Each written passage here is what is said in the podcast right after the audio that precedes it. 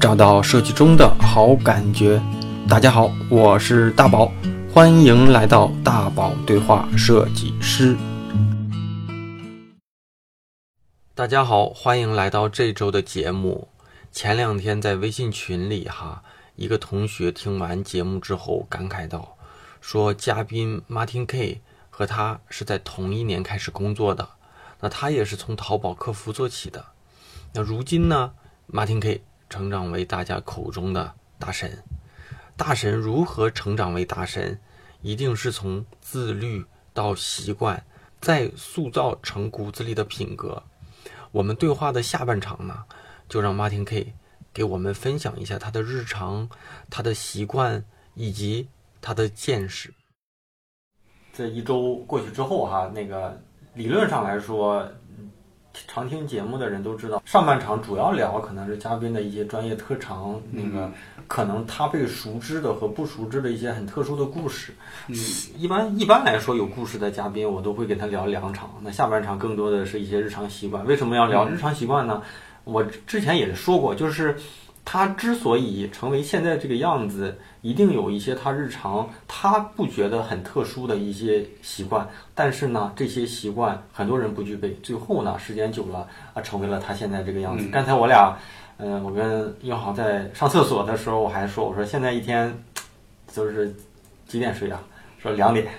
那个最近五年都这样，所以我一听，嗯，有多少人？能两点睡，早上可能还不睡懒觉，七八点钟就醒，那也不多。嗯，所以话题就来了，你的日常的一天怎么度过？啊，我现在的一天的话，呃，正常，呃，八点钟起床，嗯，然后稍微收拾一下，嗯，收拾一下，因为我现在一方面是做创作，一方面是写文章嘛，嗯，因为我现在就是基本上白天的情况。我一般都是在写文章，然后做案例，做文章里边的案例。因为我是在做案例的过程当中，我是想保证每个文章里边所有的案例不像别人更新的一样，啊，找一个类似的图叠加进去自己再写。我是文章是自己每一个字每一个字打出来的，嗯，文章里边所配的案例也都是自己一个一个操作出来的。还有我可能在这一块儿对自己要求比较高，我不想拿着别人的案例去讲自己的理论，可能你讲的自己的东西感觉都不太实际，然后你去分析的，每个人都能分析，谁如果是这样的话，每个人都能写，每个人都能去把自己的经验去说出来，所以我就想把自己的理解演变成案例，让大家更加深刻的去理解我说的是什么东西。嗯，因为我白天。基本上一天都是在写文章，然后梳理这个文章的逻辑，然后做案例进行演示，然后在晚上的时候我会去做现在的每天，我现在给自己定的是每天晚上会做一个姓一个姓氏，呃，不管什么姓氏，每天都会做一个，然后吃完晚饭之后，我基本上就会去做了，呃，大概也就是在。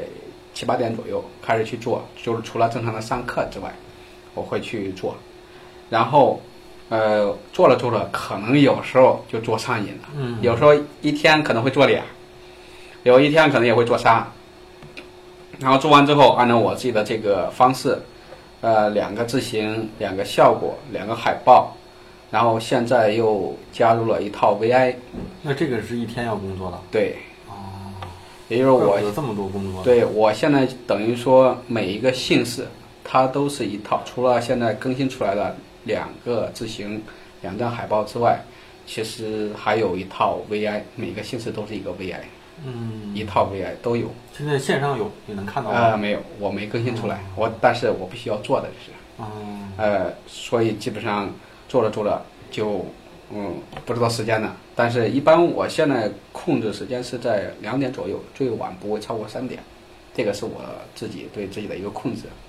呃，因为现在这这个是不是全天的？啊，因为有时候我会上课，因为我现在有培训班嘛，嗯，然后呃礼拜二、礼拜四、呃礼拜五、礼拜天，我会有四天的课去上。上呃，在上完课之后，我可能没做这么详细。白天我会嗯正常文章案例进行进行呃正常的一个输出，然后到上课的时候把课上完之后，我可能对文字这一块儿，对字体设计这一块儿，我可能要么是把两个字形做出来，要么是做呃两个字效，就是大概不会把完整的去做了，会到第二天接着这个事情把这个处理完之后，然后再接着文章进行梳理，就是这样的一个循环。这一天其实比比很多人上班工作的东西都多。对，确实啊也那这还分周六周日吗？没有周六周日。周六周日也是这样的。对，真行。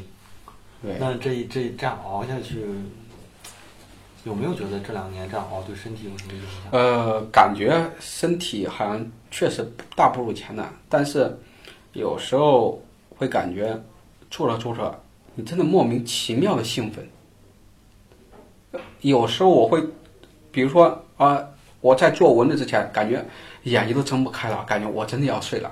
当我躺在那地方之后，躺了不到半个小时，脑袋里边各种想法噗噗的往外跑，嗖嗖的往外出。嗯就当这个想法一出来之后，越想越有，越想越清晰，越想越有清晰，然后你真的想睡都睡不着，立马就失眠了。嗯所以我基本上就为了避免这样的失眠的一个状态，虽然睡的时间比较少一些，但是我要保证睡眠质量，所以基本上呃把时间跟质量，他们俩进行了一个协调，其实这样就还好。也就是基本上每天可能大家说的八个小时，基本上每天正常人的话睡个六个小时差不多了。就是白天实在是太困的时候，或者是支撑不了了，要么喝杯咖啡，要么闭目养神啊、半个小时就 OK 了。那还是人不一样。那个你觉得你这样行，有些人就不行。那也许吧，这个是根据每个人的一个身体状况的而言的嘛。所以我们要呃先了解自己嘛，嗯了解了自己之后，那你才知道什么样的方式适合自己。嗯，那你有没有在专业这一块有没有比较崇拜的设计师？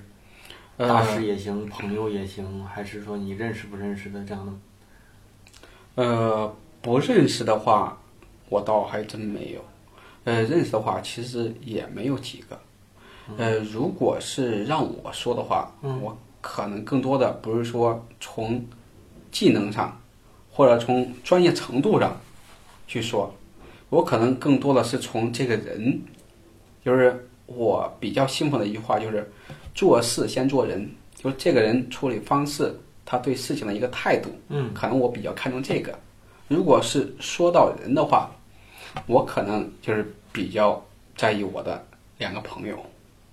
我的两个朋友，其实在，呃，我们从小摸爬滚打一起认识的时候，包括到现在，其实不管是呃各方面的一些工作原因，虽然见面很少，但是我们当有问题的时候，都能进行一些很好的一些交流。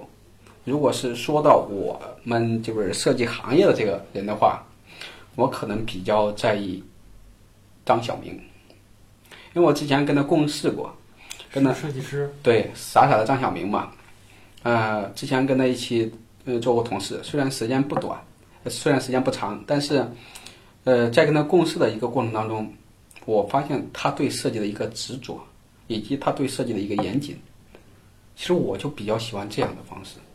这个是也是我慢慢的从跟他认识到他成为我的领导，我们工作的时间在一起之后，然后慢慢的去体会到了。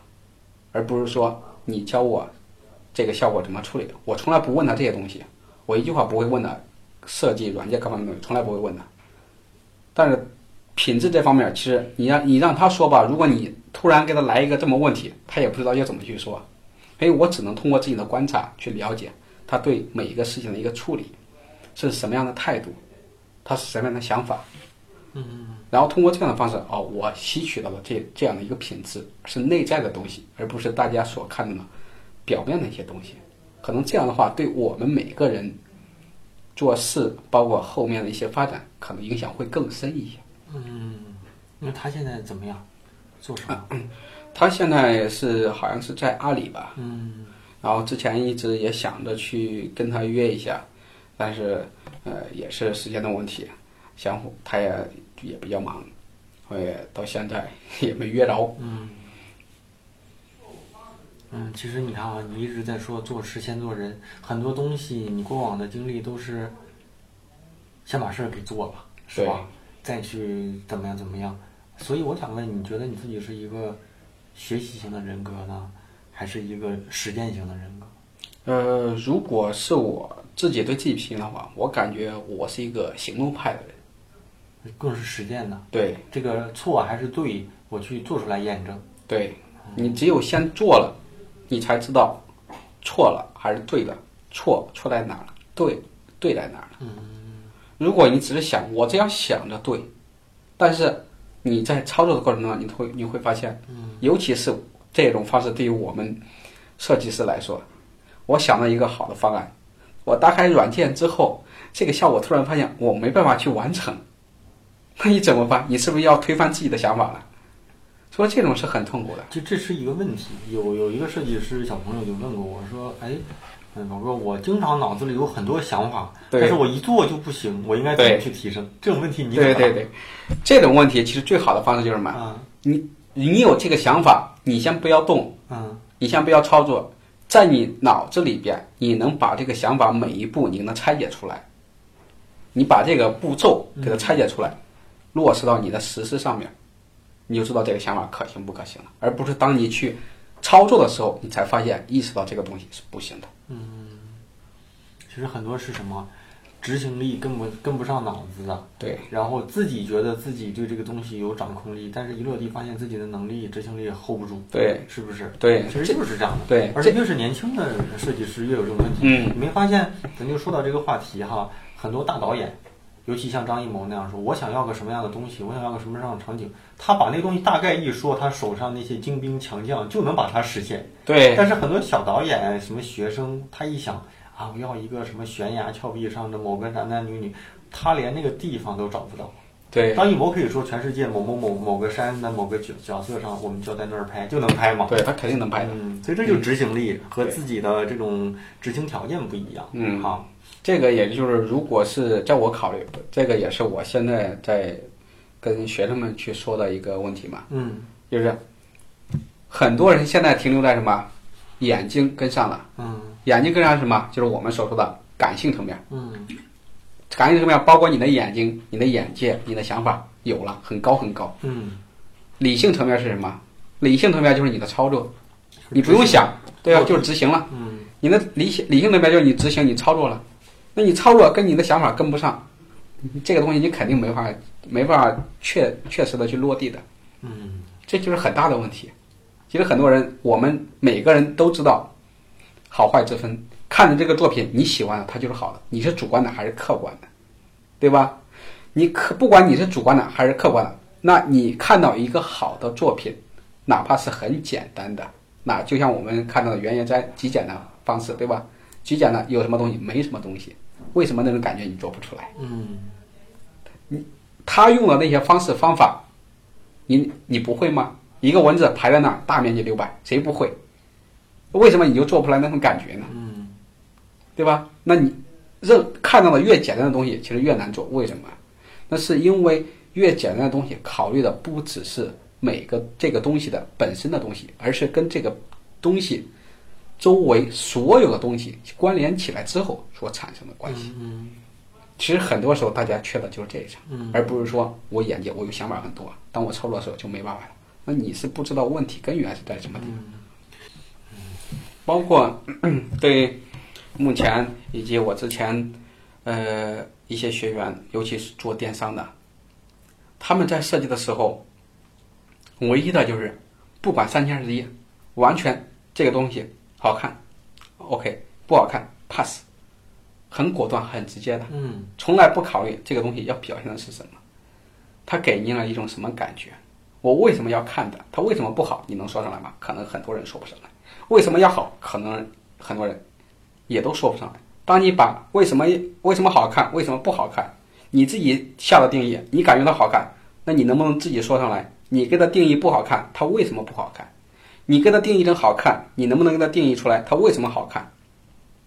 对吧？如果每个人每个设计师把这一块儿搞明白了，其实你就知道你在做的是什么了。嗯，所以其实还是说回来，还是如果你现在从事着设计，而且又是一个非科班出身的，对自己有信心，把东西做好的可能其实概率是特别高的哈。对但很多人其实对自己的未来都很惆怅跟迷茫。对，尤其现在这个呃设计行业吧，包括呃呃整个大市场一个受经济的一些影响，然后可能设计师，尤其还有人工智能的一些影响，嗯可能有些设计师就会代替，就会担心呃未来会不会嗯被人工智能给代替？那可以代替，软件功能执行上面的东西完全可以代替。如果是这些能代替，那你要反过来去考虑，你想被机器代替，那没关系，你只需要会基本的肯定会代替。嗯反过来是你不想被它代替，你凭什么不能被它代替？你自己的优势在哪？如果你这个搞明白，那你肯定会忧虑。嗯。我我不知道咱们听众里面有多少人过去就关注过你啊，而且在你过往的那个内容里面会涉及到你的过去的一些经历吗？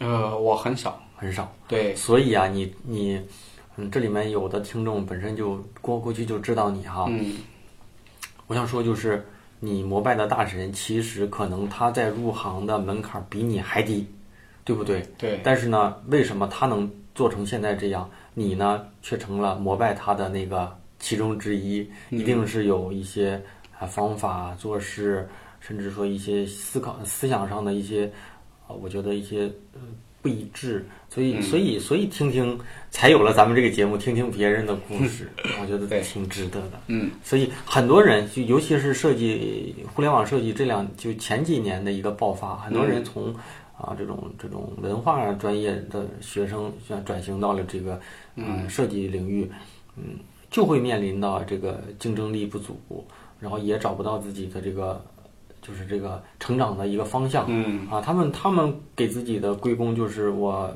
不是科班出身，呃，这个呃英豪可以给大家打了个样啊，就不是科班出身的，嗯、而且不用说投入那么那么多年，只要你足够的呃自律，足够的专注、对，啊，大概率都能做得还不错。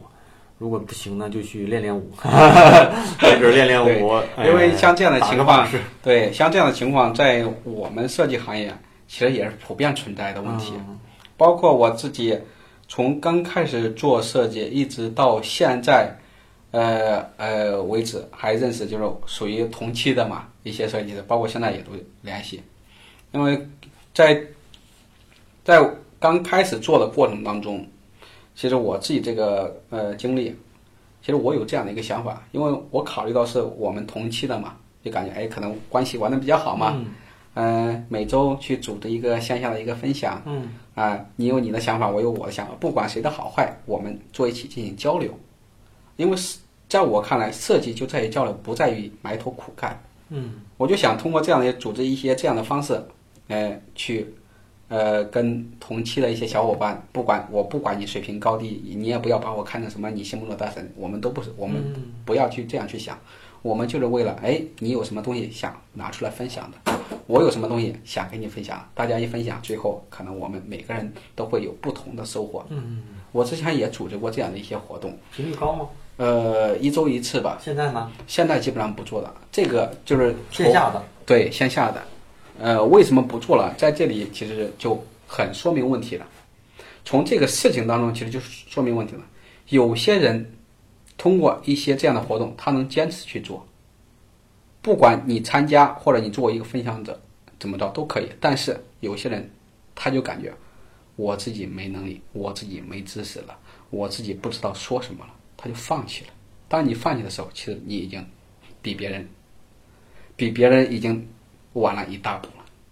而我，你我组织的这样活动，那你们不想参加没关系，我改成在线线线线上，我自己通过写文章的方式，我一样在做这个事情。嗯，只是没有把大家聚集到一起，面对面进行交流聊天儿。但是我可以通过自己自己的一些想法，然后输出成文章的方式，图文结合的一个方式，告诉大家应该怎么样去做，怎么样去做。其实它也是分享的一种方式。嗯但是之前组织的线下的那种活动，其他人就已经要么是，呃，有的是转行了，啊、有的是还处于那个阶段，但是又想提升，一直有这个心想提升，但是还是没提升上来。嗯其实这个就很说明问题了，而不是说，哎，我要必须有别人带着，我要学习什么样的，我要学习什么样的一个课程，然后我要找什么老师去学，我就能达到什么样的水平。老师给你领进门了，其实最终的还是在于你自己。嗯方式方法教给你了，做不做，在于你自己。其实很多这种这种现象是普遍存在的。怎么说呢？就是其实看似一个没有答案的一个问题，其实道理都挺简单。对，只是别人又想做成，又不想努力，又不想花钱，又不想投入，但是我又想做成，那是无解的嘛，对呀、是吧？对呀、这有些东西其实就是这样的，很多所谓的很多所谓的站库出来的嗯。人气设计师，呃，大概率啊，很多的就是过往的基础，甚至说他的平台起步都不高，但是他嗯。之所以能成为一个在设计师圈子里被认可的这种这种设计师，还是他投入了足够别人没有投入的时间、精力、人力、财力，是吧？嗯可能你在睡觉的时候，他还因为今天的任务没有完成，还在对做。这个是很正常。时间在哪，成绩就在哪。对呀、就像我们经常说的一句话嘛，一分耕耘一分收获。嗯你耕耘了这么多，你肯定有这么多收获。嗯那你没这么多收获，那你反过来是不是要想一想，你的耕耘有多少？嗯，所以你说的那个分享，嗯、我也偶尔会组织啊，嗯，嗯，没有规律。上一次跟大上一次差了两年，所以不知道下一次会什么时候，也可能下个月，也可能一明年。但是如果再有，咱们线下聚会，欢迎银行同学给咱们做一个现场的分享嘉宾。没问题。问题这个我之前想着是，我之前想的是一个季度搞一回，或者半年搞一回，嗯，但是也是嗯，出于自己吧，可能各种精力跟不上。嗯，但是我觉得有必要，就是每年都得露出一下。上次，但是我也是每次做一个线下小分享，都是三十个人，啊、嗯那挺好的三十个人大家聊一聊，尽可能的不是说一个人在上面讲，下面人在听，而是坐在一起，对，坐在一起平等的，因为你在上面的时候，别人就会感觉跟你产生了。因为距离的原因，产生了身身份上的这种关系上的生疏。坐在一起啊，可能喝着水聊着天儿啊，很多嗯话题都能说出来。对，这种是最好的方式。嗯，所以我一百七的时候，就当时就是差不多做了这样的活动，嗯，我觉得挺好的。大家看似我好像离他们很远，一点都不远，而且有些人你会发现，嗯，你不认识这位同学，但是他特别对你很熟悉，因为他一直在关注着你，对你的说话方式、你的喜好，我就觉得哎挺感动的。嗯啊，这样的活动其实值得偶尔搞搞。对所以如果下次搞了啊，咱们就约起来，可以，可以，约起来啊，他都在北京呢。嗯，有些人说，嗯，我没有所谓的专业背景出身，嗯，甚至我也没学过美术，但是很多东西需要有一些美术功底能够来去支撑自己的执行力。那嗯这个问题你是怎么解决的？呃，如果是美术功底，你看这个美术功底是用在什么地方？嗯如果纯粹的用在设计行业，那可以什么呀？美术功底指的是什么？美术功底在表层，它指的要么是手绘的功能，对吧？你没手绘的功能，那你可不可以通过理性的操作层面，比如说我们最简单，PS 里面有功能，你能不能利用这个功能把一个呃位图转换成什么？转换成我们手所说的手绘的风格，这是你的一个转化，嗯而不是依赖于啊，我不会手绘这种风格，你做不出来。嗯不是这样的。如果要是这样的话，无解，你只能先提升嗯自己的技能啊，我学个这个软件，我才能只能行到这个效果，对吧？你你只能这样恶性的循环，一直循环下去，最后自己会了很多，但是还是都不会去用，嗯因为你没有把自己所学的所有的技能进行一个整合。就我们现在就是说的，呃，市长所说的，哎，我们要整合各方面的一些资源，然后呃整整合各方面的一些渠道。换句话来说，你有没有整合过自己？嗯当你把自己整合过、整合好了之后，那你自己它自然而然就是很好的方式。这个也是我一直包括呃跟学生也好，呃跟其他那、呃、交流也好，包括我自己在写文章做案例的时候，其实也都是在基于这样的一个方式下做了一些产出，而不是说，哎，我看了多少本书。你要说我写的书，我写的书，包括我写的文章，很多人都说很专业，理论知识很强大，但是大家都感觉我写的很专业，理论知识基础特别强大。其实我可以很明确的告诉大家，我一本设计书都没看过。我一买了一本原野斋的啊设计中的设计，就看到一句话，这本书我就扔了。它里面所提出的那种概念就是，如果你把一个杯子放在你的面前，你重新去认识它，我看到这句话之后，这本书我就丢了，整个东西我就不看了。为什么这么样？因为他所提出的就是这个概念，他的理念已经出来了，我要获取的就是他的想法。嗯设计是什么？一个瓶子或者一个杯子，你常规的杯子是什么样，放在你面前了，是这个样。但是当你闭上眼，你说我不是这个杯子，我想让的是什么样，你就想象，通过自己的想象把它变成一个样，其实它就是你要产出的另外一个方向。嗯就你所做出的这个杯子，跟目前摆在你面前的这个杯子就发生了区别，嗯，这就是设计，这就是原研斋的理念。是他的理念，但其实哈，呃，我觉得每个所所处阶段不一样。对为什么呢？因为因为年轻的设计师或者是学生，他需要不同理念去充充实自己的想法。对因为你会认为这个东西对你来说价值很大，但是嗯他会认为为什么无印良品在他的设计的指导下是成为那个样子？嗯。啊，再就是他，嗯，因为袁研哉提到了很多是这种日本美学的理念，对对对。这个东西其实是我感兴趣的啊，嗯。但是有些人可能会希望摄取那一部分养分，嗯。还有人想可能会摄取为什么袁研哉啊、指导的一些设计，甚至说他嗯。为什么要用大量的白来作为他的设计主基调，可能嗯不一样。对。啊、但是呃就像有一些年轻的学生就会说，呃大家都说设计中的设计好，我怎么看不懂 是，啊？对所以说，呃，所以在这一层，呃，就是反过来来想，就是我们要考虑自己，嗯就是不管你看什么东西，你首先要弄清楚自己要什么，嗯这个是很关键的。可能比如说，我看原研斋的东西，可能我是不同另外一种感觉。嗯对于我来说，我看的是他的想法，嗯我获取的就是他的想法。他的想法只要能获取到这本书，我就不需要来看了。嗯可能有些人，就像你说的呀，我看了日本美学，那你要通过它再去了解背后的日本美学。嗯所以你当你弄清楚自己要什么，你的方向就很明确了。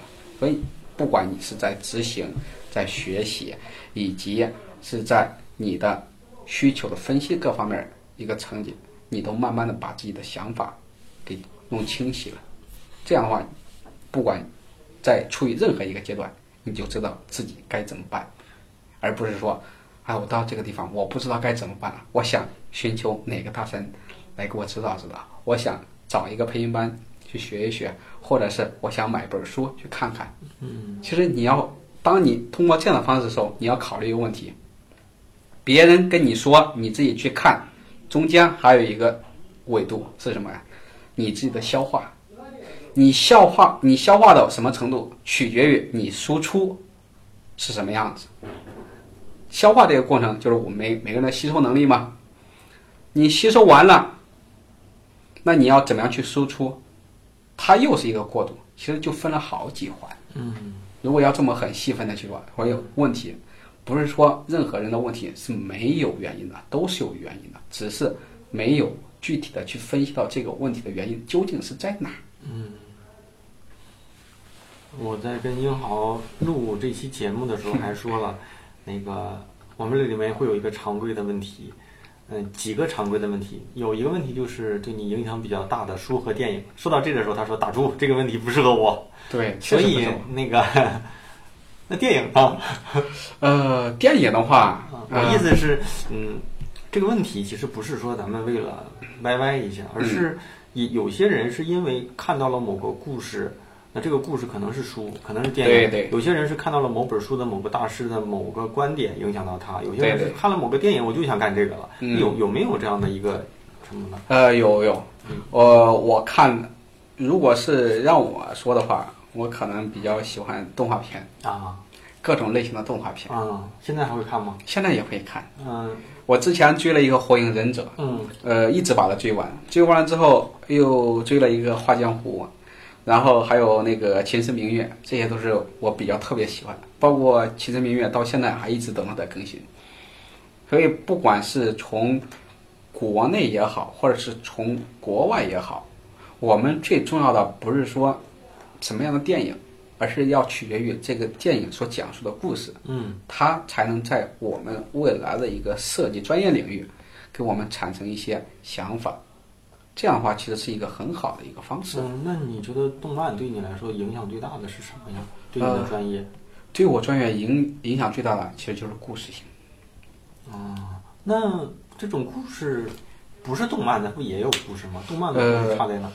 故事不是动漫的，相对来说就是我们真实生活中的一些东西。这些东西其实每个人身边你自己所接触的人事物各方面，你自己就已经产生了故事。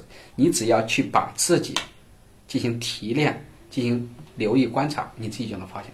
动画不一样，动画它是什么呀？不管你这个故事确定好了之后，人物你是要做的，人物模型你是要做的，动画你是要调的，它就是纯粹的是人为在操作去讲述这个故事。想象力的延伸，对它全是虚拟的。对，嗯所以这个就比较有意思，尤其像呃《秦时明月》，对于我没看过。对于中国的一些文化历史进行的一些演变，其实就很就很好。尤其对于设计师来说，包括呃，尤其做那个我们所说的商业的插画的、绘画的这种，尤其还有那种连载的这种漫画这种东西，他们其实就在基于一个故事上面，或者基于某个朝代、某个年代的一个背景下进行了系列创作。嗯其实这样的话，对于设计来说帮助是特别特别大的。所以，如果让我从电影或者是呃电视剧这一块方面去说的话，我可能更多的是呃比较喜欢说一些动画片的一些东西。你要说欧美的什么特效这些东西，其实我对它对这些东西我反而不感冒。嗯感觉好像啊，这些东西都是特效啊，一爆炸全是纯粹的视觉的一个效果。你视觉效果，那它是这样的视觉效果，但是你如果换一个其他类型的场景，它的视觉效果又变了。那你怎么样去确认你的视觉效果，或者是你怎么样去确认你的视觉感知到底什么样的方式是对的？没办法去确认，嗯因为感知这个东西它是随着环境去变化的。嗯推荐给大家，这个叫什么？呃，《秦时明月》这个是一个特别有名的一个动对漫吗？对对，它现在也做成了一个游戏嘛。啊，操！那嗯我怕我这么一说，很多人喷我啊，我真不知道，因为我不太看，说实话我不太看。我是比较喜欢这个，嗯我个人比较喜欢这个。嗯，那你觉得你自己在自己的这个职业的成长路径里哈，嗯，那每一段经历跟锤炼对自己的影响最深，对自己现在的这个样子就是的的这个沉淀是最深的。嗯，呃，这样说的话，应该是，呃，在一六年左右，呃，从一六年左右，呃，那个时候应该是对自己自己影响是非常大的，因为当时在考虑，我做设计，我到底是要选择什么样的方向？这个问题现在大家也都遇到过，或者哪怕是我找工作，我找什么样类型的工作，或者我找什么样行业的工作，嗯这种问题每个人都会遇到过，对吧？呃，我当时也是遇到这种情况，嗯我到底该选择什么样的行业？嗯我是选择未来还是选择现在？可能我想的比较深一点吧，呃，我想的是现在和未来的这个关系。可能大家就想着，哎，不同的行业，我选择什么样的行业？可能大家是这么去想的。那我当时这样的一个决定就是，我是要走自己之前熟悉的一个行业，还是走一个自己不熟悉的一个行业？嗯可能这种有时候有时有些人可能对这种问题不纠结，但是我会非常纠结这种问题。我是熟悉的啊，感觉自己啊随手就能应对啊，怎么样着？哎，它任何变化可能大概都有一点了解，都有一点基础。但是如果换到另外一个行业，可能好像自己要从头再来了，这个可能是比较痛苦的。我当时就想着，我还是要从头再来，就是始终把自己的起点放得很低。我不是说，哎，我做了，我前面我做了好几年的，啊、我做了好几年的一个设计，我各种行业都有，然后反而高高在上，我去做一个自己感觉啊很厉害的一个东西。我从来不会这么去想，我只在想，自己是不是要再从从从头开始，或者把自己把自己的一个定位放在特别特别低的一种，就是自己是一个空瓶子了。我重新进入到一个新的行业，我在学习不同的东西。当我进入到一个新的行业，学习的，比如说，哎，我了解了一年两年之后，那你能不能把你这个新的行业一到两年的经验融合到你之前所有的经验当中？这样的话，可能对我，我感觉这样的房子是非常非常影影响非常非常大的。嗯那你觉得现在自己的状态是自己期待中的那种感觉吗？状态嗯吗？呃，我现在这种状态是自己完全可以说是自己期待的那种状态，理想的状态。对，呃，理想状态还没达到，嗯呃，只是慢慢的在朝那个方向去努力。嗯因为我当时在选择这个设计行业，呃，我跨之所以跨行来到这个行业，呃，其实就是因为这个行业能有一点满足我对未来生活的一个需求。这个这个状态就是什么呀？我拿一个笔记本电脑，不管是有孩子没孩子，带着自己的呃媳妇儿，然后全国各地到处去跑着玩，有什么方案，有什么需求，打开电脑一做就 OK 了。我想要的是这样的一个生活状态，所以我选择的行业，所有的行业我想了一遍儿，唯一只有设计行业能满足我这个想法，所以我就选择了设计。自媒体大 V，那公众号大 V 也可以。嗯自媒体这一块儿，我倒没想过自己这个意思对，就类似类似于这样的一个方式，网红啊什么的，不就是对对这样的吗？对，类似于这样这样的一个状态。但是我不想，呃，那么就是那么那么空，就是想自己在设计行业去做一些做一些东西，哪怕是为设计行业做一些贡献吧。但是感觉很有意义，就完事儿了。你说到这个哈，我其实脑子里想了一个话题，嗯稍微跳了一下哈，就是、嗯 咱们在上期在聊的时候，嗯、你说你刚入行的时候就是做美工，做美工对，啊，淘宝美工自己也自嘲哈，但是突然到某个阶段，你说我是一设计师，我做的是设计，其实我想听听，就是你认为设计师跟美工中间的这种，不管是意识还是专业的最大的差别是什么？嗯，这个呢，怎么说呢？呃，让我从我的角度来看呢，美工其实跟设计师没有太多的区别，只是服务的对象不一样。嗯在某个行业，它俗称是美工，嗯，对吧？如果你把设计师放在什么，放在插画或者是空间设计师里边，他可能就成为了艺术家，可能就成为了一个比较更高端的一个建筑或者等等这些方向，这是指标签的一个贴法。但是我的我当时被别人叫做美工，自己也自自己也对我自自己也这么叫，我就是一个美工。嗯那我既然是一个美工，没关系，我就让我就做一个你超越不了的美工，你设计师都超越不了美工，你能拿我如何？不是那这个就是我当我这个就是我当初的想法，嗯，知道吧？因为我之前其实写过一篇美工跟设计师之间的差别。对，嗯，因为有一些人，包括我电台过往有个节目，也自己有个小伙子也在说我是淘宝美工怎么样的，啊、怎么怎么怎么样的。就是你会发现有些人他一直在自己的意叫意识框架里把自己拟定成一个美工之后呢，一直跳不出来。对对对而且有些人呢，就可以像你这样的啊，从一个美工，我就知道我这个阶段已经不是美工做的那些事情、嗯啊，做那些想法，甚至那些呃那些那些那些定位了。嗯，但这种差别其实是不一样的。对，这个主要是从自己的一个想法上面去进行慢慢的改变。呃，如果要具体到说美工跟设计师的差别，其实就缺在创造上面。嗯，其实是对，美工可能更多的是图片搬运工，对，但是设计师不一样，他要的是创作、嗯创造，把没有的东西你给它创造出来。嗯你怎么样去创造？其实感觉很简单，你要创造一个东西，其实后边需要很多很多东西去支撑你这个创造。嗯，所以这个如果要确切的去定义，那只能用“创造”这个词区别设计跟设计师跟美工。这个是你对这个的感觉对啊。其实大家也可以想一想，因为肯定我们在听节目的时候，有些同学 还还把自己拟定，或者是真是处于这个阶段。对，那有一些人，他肯定就是在一线公司或者在大厂里做设计，大家可以想一想，美工跟设计师自己的理解是什么样的。对，肯定是有，不管是工作属性上的、责任上的、结果上的、意识上的，甚至说技能上的，肯定有不一样。对，啊如果要如果要再具体一些，呃，我们就可以把什么呀？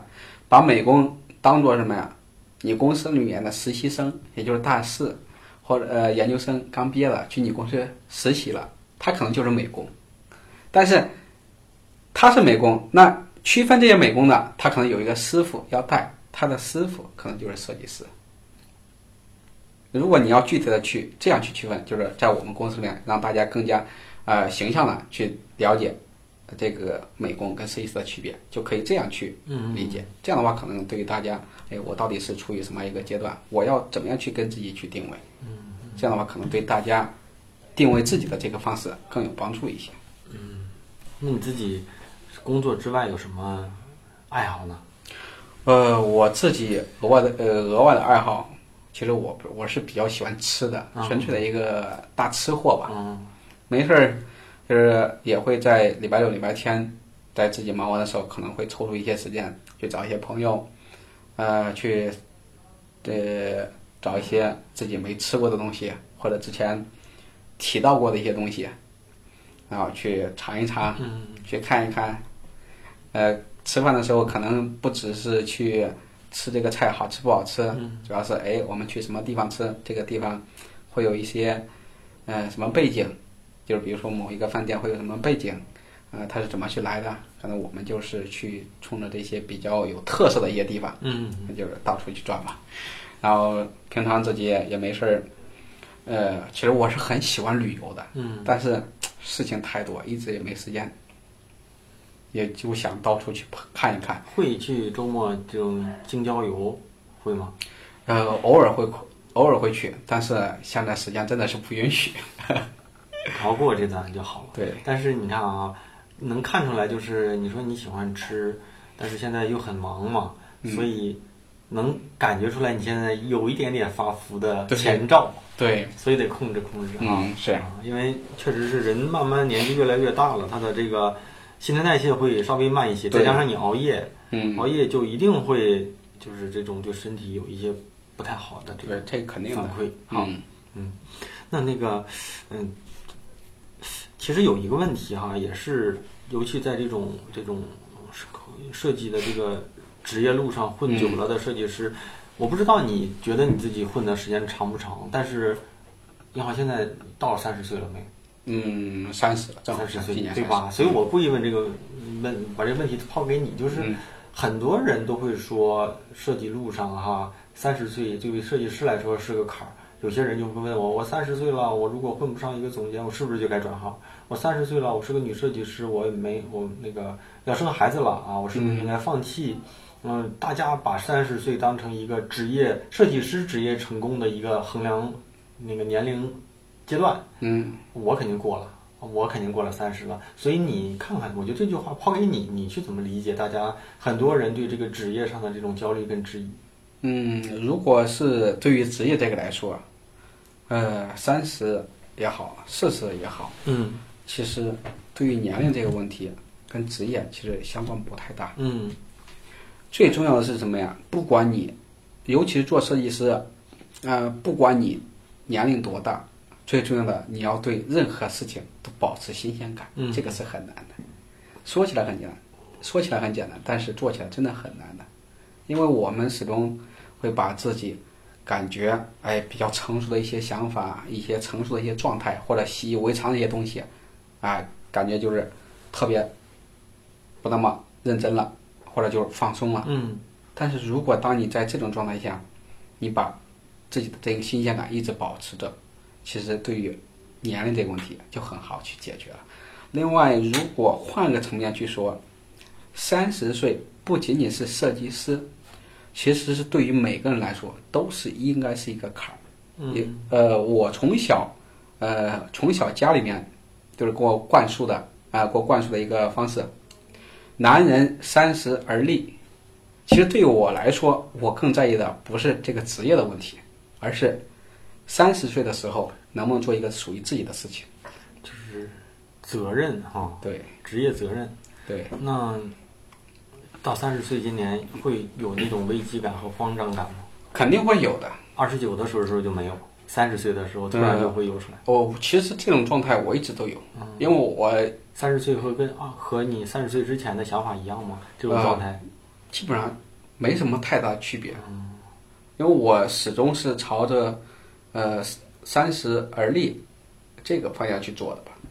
还有很多时候之前为什么就是呃每天晚上睡那么晚啊？可能很多人会说啊，你已经那么优秀了，为什么还做还那么去拼？包括我老爹老妈平常也会说，哎呀，你没事就别熬夜了。其实每个人都知道熬夜不好，但是我们为什么要去做？其实我们更多的是在做一个事情。嗯。其实很多时候，我其实都是在为，呃，将来去做一些铺垫，因为你不可能啊，今天想的这个事情，我明天一做，立马就成了，这种事情可能不太现实。就包括我们买彩票，买彩票也好，你可能买了好几年了也没中一次，但是有些人可能运气好，买一次就中了。这种几率的问题，还是不太容易去把控。所以，如果你想有一个好的一个发展，其实你应该在两年之前或者一年之前就应该有一个长期的一个规划。每个人对自己职业的一个发展计划到底是什么？或者是我今年做完之后，我明年应该达到一个什么程度？我应该掌握哪些最基本的一些东西？嗯，我才能在让自己在三十岁这个阶段不那么的困惑，不那么的焦虑，能适应公司以及职场的这种变动。那三十岁到了啊，下一个十年或者是未来自己最期待的状态和这种职业路径应该是什么样？有没有？呃，我现在最期待的状态就是能做一个属于自己真正的东西。设计类的？对，那这个是什么东西？呃，具体什么东西，其实我现在我自己也没办法定义，但是我一直有这个想法，不管是做设计师也好，或者是在做其他的，我就想有一个属于自己的东西，纯粹属于自己的东西，就是自己从头到尾一手打造出来的。具体的还没定，可能呃会把这个字眼姓氏可能会按照这样的方式去做出来。但是未来去做什么项目啊，暂时还没想好。你看，人家五年的时光能做这么多事儿，看着可能比很多人做了十年都不止啊！尤其一个没有专业背景的人哈，也没有一个高的起步的平台，我真觉得大家可以真正的去在自己的职业发展不如意的时候，专业做的不好，被人否定的时候，听听这期节目，听听英豪啊，听听英豪讲讲他的故事，就是他可能真是起点比你低得多，但是呢，他现在是真的是做的比你好得多，可能年纪跟你相仿，可能比你大一点吧，因为咱现在年纪九零后的多一些，对。啊，大一点，但是可以把它当成一个，在你遇到不如意、遇到啊对自己进行怀疑的时候，也可以听一听啊，嗯这就是这就是我们身边的这种，我我觉得可以可以说是职业榜样对，啊，所以到时候我们节目嗯上线之后啊，也欢迎大家把自己感兴趣的话题哈留在你你听到的这个留言区里面，到时候如果有有好的问题，也让英浩来看看啊，肯定会有人、嗯没问题嗯，然后这是第一，第二就是嗯，咱们上期其实在聊你的那个课程。嗯，我相信肯定也有一些学生或者是职场青年哈，嗯也可能希望在专业上有一些提升。嗯，我我我觉得这不是广告啊，你可以给大家聊聊你现在这个，呃，假如说嗯那个想上你的课，有没有什么报名方式，然后能够解决大家什么问题？嗯。啊，如果感兴趣的时候呢，可以去参照一下，也可以去当英豪的这个学生嘛，我觉得嗯。产生一段这种学习的交流，是对自己可能对自己职业路径会有一些生涯上的改变，也说不定，嗯，是不是？嗯。对于呃客人这一块儿，其实怎么说呢？因为我自己时 间有限，嗯呃，我自己开的课程，其实我自己都没怎么去推，嗯，因为没呃时间的关系，没时间去整理这些东西，只是哎抽时间整理出来，把这个信息挂在微信公众号上面，挂在微信公微信公众号上面，呃，任何平台基本上都没有怎么去推了。然后有熟悉我的，可能看到哎想学了，就直接在，因为我在微信公众号里边把自己的个人的微信联系方式加进去了嘛，所以大家如果了解的话，呃，就可以通过微信公众号直接加我，加我之后，然后就形成这样的一个报名方式。啊，那你可以把微信到时候给我，我直接帮你给大家呃，也可以那个，也可以，对。我，觉得这个是，我觉得是有百利无害啊对，或者是大家觉得听完这期节目，啊、对咱们嘉宾的一些嗯思考方式、一些路径感兴趣，到时候我会把微信也也是在我们的关键公众号里面，到时候我给设定一下，嗯然后可以可以给大家做一个推荐。就如果从咱们的这个这个这个平台里想报名的，能不能给一点点优惠？呃，可以，可以，那就行了啊！这节目里，如果要是不不行，我就给裁了。可以，可以，啊可以优惠。那就到时候看看看咱英豪老师能给咱们的大宝电话设计师的这些听友们多大的优惠。我觉得这都不重要，重要的是，如果你感兴趣，正好这个东西对自己有帮助，那这这个求学的经历比这一点优惠更重要，给一点就更好了嘛！啊，嗯嗯，肯定给宝哥。不是给我，给咱们的听众，给咱们的听众。然后，嗯，这是一个，然后再就是最后一个吧，就是。嗯给那些在路上的啊，在路上不断的去追求自己的职业梦想的设计师，呃，一些自己的人生建议或者专业建议，作为咱们这期节目的收尾吧。嗯，OK，如果是要给大家一些建议的话，其实我更多的是想给大家说一句坚持。呃，这个坚持的话，就是刚刚我们在上周录的时候我也说过，你要么去做一个疯子，要么去做一个傻子。其实我一直给自己定位的，我就是一个傻子。我把自己定为傻子，你们感觉啊、我要比别人走很快的路，那你们去找你们自己的方式。我是一个傻子，我就按部就班的把把自己要弄明白的，该弄明白的我弄明白，自然而然就 OK 了。因为在这个过程当中，你会发现，别人可能把省掉的或者省去的这些东西，你给找补回来了，你就收获了。在这个过程中，你产出了自己的方式，拥有了自己应该拥有的一些知识，同时你这个获取的知识其实就是非常非常牢固的，对于你未来的一个发展帮助是特别特别大的。它可能哎，比如说我们最简单的方式吧，可能大家前几年学的是 UI，行业那么火，学 UI 能拿很高的工资，对吧？然后我又学 CSD，又能拿很高的工资，这个是很短暂的。会发现现在 UI 设计师整个行业都不景气了，那你的发展还怎么去做？你是不是又要去考虑我要换行了，我要转型了？那你会发现你这一生一直都处在换行，对吧？换呃换状态、调整状态，一直都处于在这个状态的路。那你等于说把你未来或者是未来几十年的一个时间都花费在这个问题上了，那你更没有精力去考虑你自己究竟要怎么去走。嗯，还是找到自己适合自己的路，对，坚持下去。其实像说傻子，可能是一个呃中性词，就是傻子是一个贬义词，但在这里面其实一个褒义词或者是一个中性词。我倒是觉得，嗯，有点像什么呢？有点像阿甘，有点像有点那个叫嗯许三多。对，我可能不觉得我有多天赋多高，但是我认识这条路，这条路是正确的路，我能够一直的像傻子一样，别人嘲笑我，但是我还是能这么干。最后别人放弃的时候，我干成了。嗯，嗯，是这个意思。对，就这样。好，那咱们这一聊聊了，这有个两个多小时，咱俩其实上下有两个多小时了。啊，然后希望啊，希望咱们这个节目没白聊，对大家整个的那个收听之后呢，能够给大家一些，不能说有很多帮助，能摘到其中的某个观点对大家有帮助，我觉得就是我们这次没白聊哈。嗯，然后我们嗯叫英豪老师啊，对大家而言，就是如果要是有什么感兴趣的问题，也欢迎你在留言与我们互动。有有趣的问题，也可以让咱们嘉宾，让咱们英豪老师看看。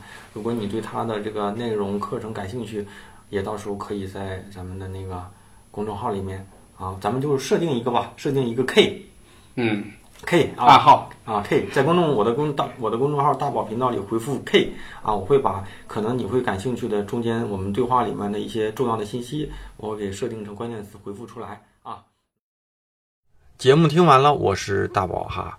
上下两期，如果对嘉宾和他所做的事情感兴趣，那就去关注他的站库和他的公众号吧。具体呢，我也都在关键词里做了回复和推送哈。啊，在无数次的被同学建议之后，我还是开设了这个微信群。那微信群算是节目里的分享和星球的专业答疑之外的一个信息补充吧。啊，任何有关活动、福利、节目和嘉宾相关的信息，我都会在群里做优先的告知。希望微信群里大家能在一起共创出好内容，获取有价值的资源和信息。那进群的方式啊，可以在公众号里回复“群”或者是加群、入群，啊，都能看得到。当然呢，有专业的探讨和职业成长的相关问题，并希望我能够给予建议跟指导的同学，还是推荐我的知识星球哈。目前群里面我可能不太会做过多的啊、专业方面的涉猎，在星球里呢，所有的问题我都不会错过，也一定都会解答。除此之外呢，还会分享一些我日常遇到的好观点，或者是我认为有用的知识和书籍。几个月下来，已经积累了几百条的这个精华内容和十几万字的这个专业的答疑。大部分初入职场的设计师遇到的困惑，我估计过往的答疑里都有有所涉猎，也一定都是我经过认真思考过后给大家做出的解答。推荐有职业困惑的年轻设计师啊和大宝对话设计师的忠实听众哈。加入方式就是在我的公众号里回复，在我的公众号大宝频道啊。回复“归队”归来的归队伍的队，就能收到一个弹窗消息。那主要是以二维码哈，扫码就能加入了啊。还是那句话啊，虽然是付费社群，但是现在一定是进群的最合适的时间。种一棵树最好的时间呢是十年前，第二好的时间就是现在哈。好，那结尾哈，再次感谢一下给节目打赏的同学们。推荐大家在公众号里面给我打赏，一来呢便于我统计打赏的同学，二来呢公众号里的打赏不会被平台抽那么多的费用啊，三来呢真心的感谢每一期愿意打赏的同学，我们每一期打赏呢都读的都是前一两期、两三期的这个打赏名单，所以只要你打赏了，早晚我们都会读得到哈。第一位啊叫木生啊，下一位同学阿戴。再下一位同学是猪猪啊，再下一位同学的名字叫您的好友已退圈。这位同学现在应该还是关注我们星球，呃，还是关注我们那个电台节目的吧哈，没有退圈哈。下一位同学八大名哈，这这位同学是一位银粉吧？那最后一位同学啊，应该算是金粉的东隅已逝哈。再次感谢以上的同学们的打赏，那鼓励大家多多的去回复。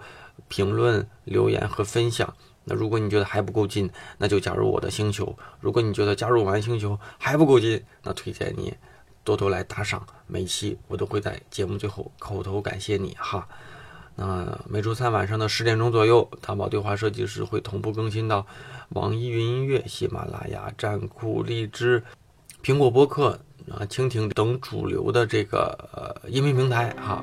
欢迎听到你的回复。那咱们就下周再见吧，拜拜。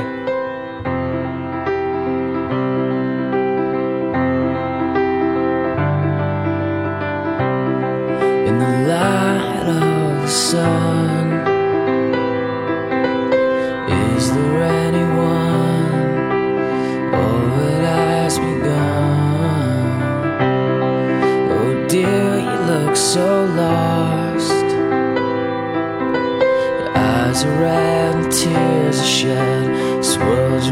step crossed, your side